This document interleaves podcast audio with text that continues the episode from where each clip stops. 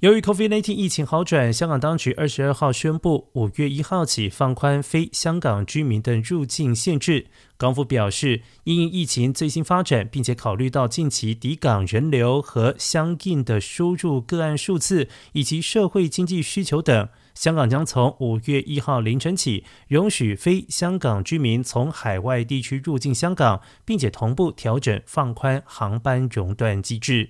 而在此之前，为了因应香港及海外疫情，港府从二零二零年三月二十五号起，禁止曾经在不同海外地区停留的非香港居民入境，限制入境人流。